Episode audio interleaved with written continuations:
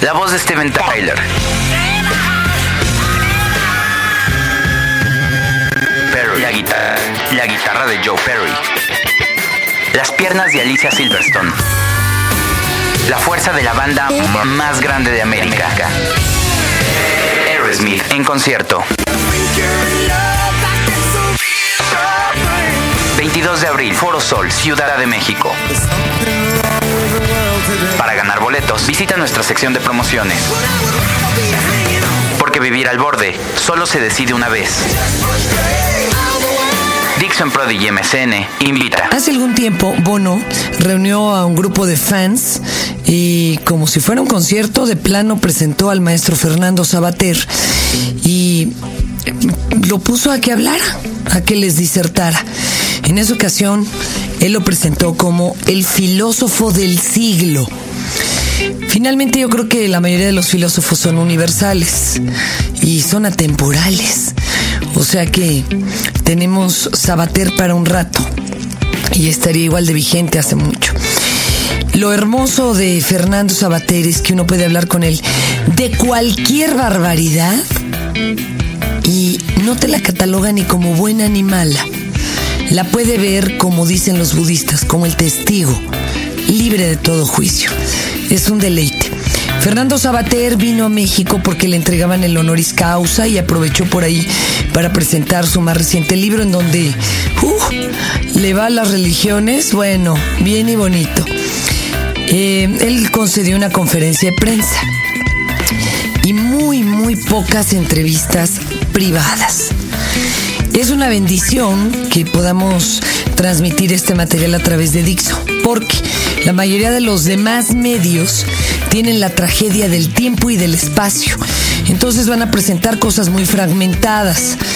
Nosotros aquí en Dixo, fíjense, les vamos a presentar en un video podcast una plática personal, así totalmente íntima que pudimos tener con el maestro, gracias al contacto con Angelina Peralta. Muchas gracias, Angelina. En donde pues me dio un rayón, la verdad es que llegué con, con Pedro y con la bebé. Eh, Pedro armó el equipo allí en el cuarto del hotel donde se encontraba. Alcanzó a saludar a la bebé, espero que se le pegue algo por osmosis. Y ya cuando íbamos a empezar se arrancó a berrear la chamaca.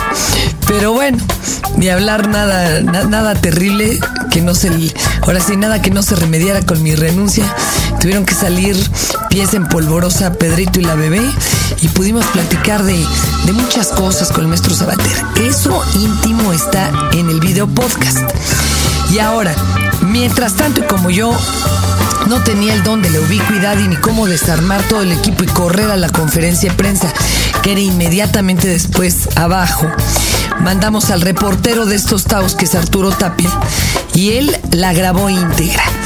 Les vamos a presentar lo más que se pueda de la conferencia de prensa, no por censura ni por falta de espacio, sino porque en, eh, en ese tipo de eventos las cosas se ponen caóticas, luego hay preguntas que están chafísimas o que se repiten y demás, o por mala calidad del audio en un momento dado, es lo único que no les presentaremos, pero en general eh, está íntegra en dos partes. Así que los invitamos a que se queden con el gran maestro, Fernando Sabater. Este es el podcast de de Fernanda Tapia. Podcast por Dixo y Prodigy MSN.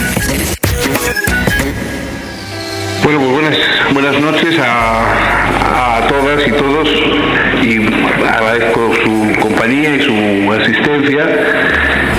Bueno, como saben, yo en primer lugar vengo por el muy honroso eh, deber de, recibir ese, eh, ese doctorado honoris causa que me da la UNAM y que para mí pues es muy emocionante y muy,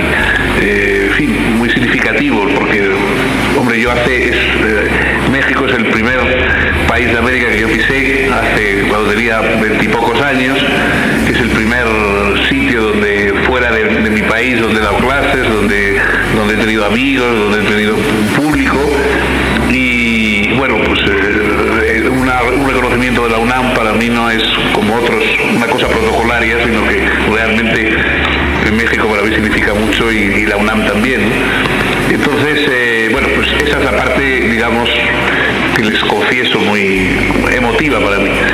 Y luego eh, está el, el otro motivo, que es el motivo de la presentación de mi último libro, La vida eterna, que es un ensayo sobre el, el porqué de las creencias religiosas y el digamos, la a veces para bien y, para, y otras veces para mal, de la religión, es la irrupción de la, religión en la vida pública como factor político, introduciéndose en la, educación, introduciéndose en la legislación, a veces justificando actos terroristas o, o bombardeos de países en nombre de los países iluminados por, la divinidad. Y, bueno, frente a eso está además pues el problema personal de tantos humanos que de alguna forma tienen a la religión como una esperanza de rescate ante la perdición de la muerte. Y esos temas son los que yo procuro tratar, no es un, no, no es un libro que trate de, ni de convencer en un sentido ni en otro, sino de, de reflexionar. ¿no? ¿no? es un libro para, para reflexionar sobre la cuestión, no para dar dogmas que no los tengo ni tengo soluciones para nada, pero creo que se pueden sacar una serie de conclusiones reflexivas y, me parece que es un tema que va a estar cada vez más eh, presente, que es, bueno, en países por supuesto como España o como México, no hace falta decirles a ustedes que lo saben muy bien que la religión está presente, pero yo creo que a escala mundial también va a estar presente, eh, quizá incluso pues como fuente de conflictos y, sobre todo el mayor conflicto de todos, ¿no? del conflicto que no es entre las religiones,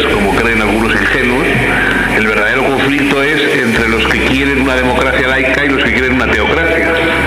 Los que, los que aspiran a una democracia en la cual la religión sea un asunto privado, un derecho de cada cual, pero no un deber de la colectividad, y los que quieren mmm, visiones teocráticas de la comunidad, inspiradas en la fe de uno u otro Dios, y quieren que sea la religión un deber de todos y no simplemente eh, un derecho de cada cual. Y yo creo que ese es el verdadero enfrentamiento, y es un, enfrentamiento que puede tener futuro, que puede tener consecuencias futuras. Y sobre todas esas cosas es sobre las que trata, trata este libro que les presento, La vida eterna. Y, y bueno, nada más. Yo estoy, como insisto, le agradezco su presencia y estoy aquí para contestarles si puedo. ¿De dónde parte eterna? Bueno, la vida eterna parte de por qué creemos, o sea, que somos un, los, nuestras sociedades se supone que son escépticas, que son cínicas incluso, que todo lo que creen lo que tienen que estar demostrado y que ya nadie se fía de nadie y nadie confía en los demás. Y claro, de pronto todavía vemos que las creencias más improbables, más inverosímiles, improbables, lo digo en el sentido literal, o sea, que no se pueden probar. Que, no hay, que, no, que no tienen pruebas. Entonces, esas creencias, sin embargo, mueven a la gente, pero no la mueven simplemente de una manera retórica o estética. A algunos puede que sí, pero a muchas personas les mueve hasta el punto de inmolarse o, de, o, de, ser capaces de inmolar a otros.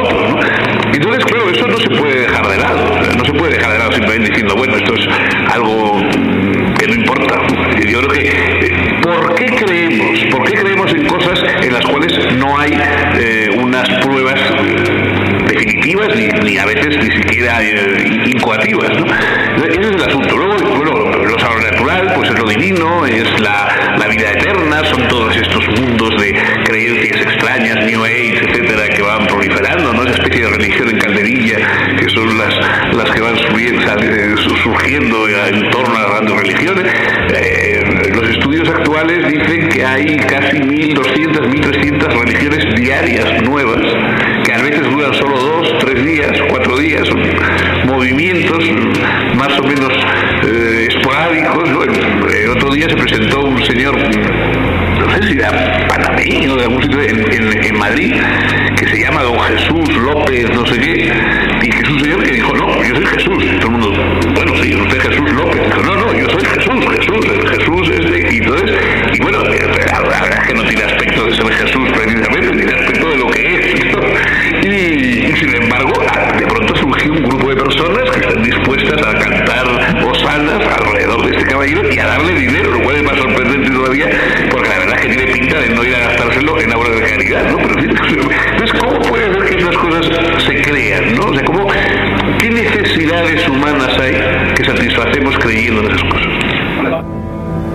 ¿Cuál es su posición ante el aborto? Mire, yo creo que en eso las cosas son bastante claras. La jerarquía religiosa de una u otra religión tiene derecho a establecer lo que según su credo son pecados, pero no tiene derecho a establecer lo que son delitos. Es decir, eh, se puede establecer lo que son los pecados para quien crea en esa religión. Un obispo, un rabino, un ulema o lo que pues quien crea en esa religión ya sabe que eso es pecado. Pero los delitos tiene que establecerlos la ley eh, eh, social,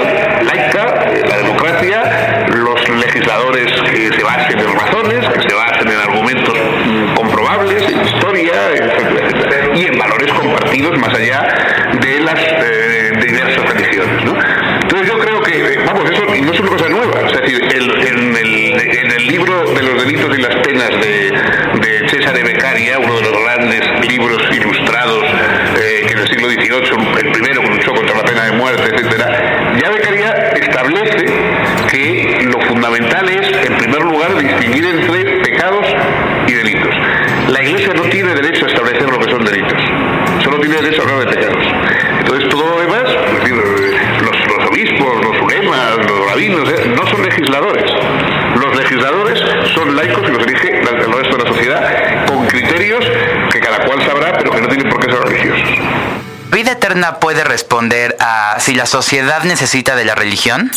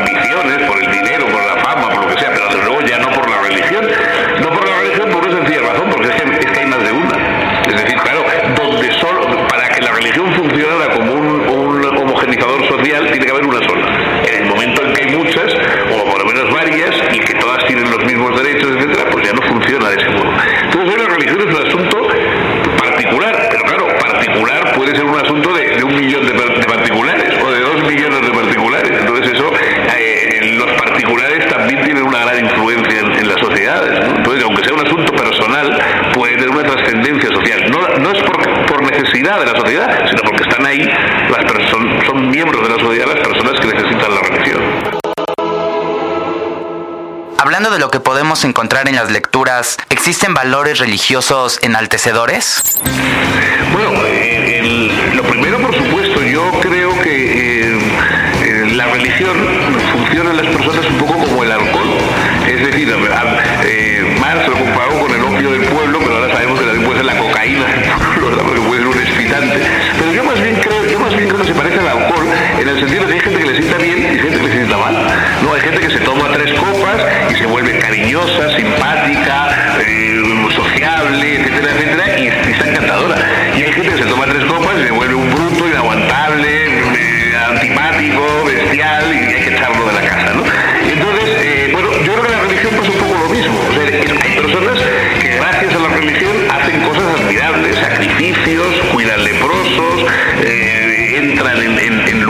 de nadie iría por, por razones económicas, por sal, a cuidar a personas que nadie querría mm, apoyar y muestran solidaridad, una solidaridad extraordinaria y yo creo que en muchas ocasiones la religión ha cumplido, o sea, personas en nombre de la religión han cumplido funciones eh, sociales y de apoyo y de caridad extraordinarias y luego también conocemos la otra faceta. El problema es que nosotros no podemos, en principio, desde el punto de vista solamente meramente religioso, decidir y esos son unos como otros. A veces se dice, y yo en mi libro trato también de, argumentar esa, postura, hay quien dice, no, es que las religiones pueden ser el fundamento de la moral. Yo más bien creo que es al revés. Hoy es la moral la que nos permite mm, eh, distinguir y reconocer y apoyar unas religiones frente a otras. O sea, es decir, cuando la gente dice que es verdadera religión la de la Madre Teresa de Calcuta, porque es cuidar de qué, pero no la de Bin Laden, porque tal, en el fondo lo que están haciendo es desde la moral la religión sienta bien, como te decía yo, como el alcohol, no si sienta bien, es decir, si te lleva a hacer cosas buenas, a vivir una vida, digamos, con más sentido, con más solidaridad, etcétera, entonces esa religión es buena. Si en cambio te lleva por el camino del enfrentamiento, de la inquisición, del terrorismo, pues es mala. ¿Y la segunda? Ah, no, bueno, sí, eso es una. Es que yo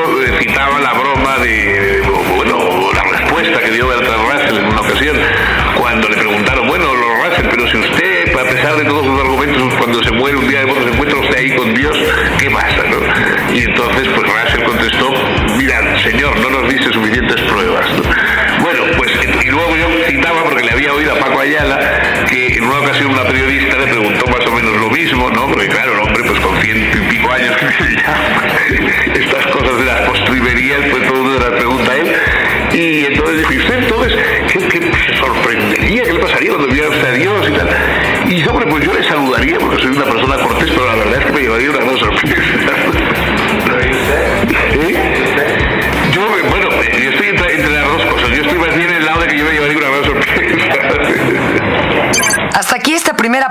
la conferencia de prensa de Fernando Sabater. Recuerden que pueden también ver el video podcast con esa entrevista mucho más privada y no se pierdan la segunda parte aquí en Dixo.